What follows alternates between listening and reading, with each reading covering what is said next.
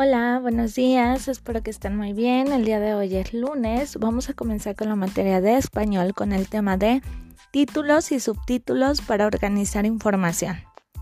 Los títulos y los subtítulos se usan para organizar la información de los textos. El título corresponde al tema que se desarrolla en el escrito. Los subtítulos ordenan el contenido del texto. Ahora que ya conocemos eso, vamos a realizar la siguiente actividad. En tu cuadernillo dice, con apoyo de un libro, identifica los títulos y subtítulos, después escríbelos en la hoja en orden. Puede ser el libro que tengas en casa, el que sea.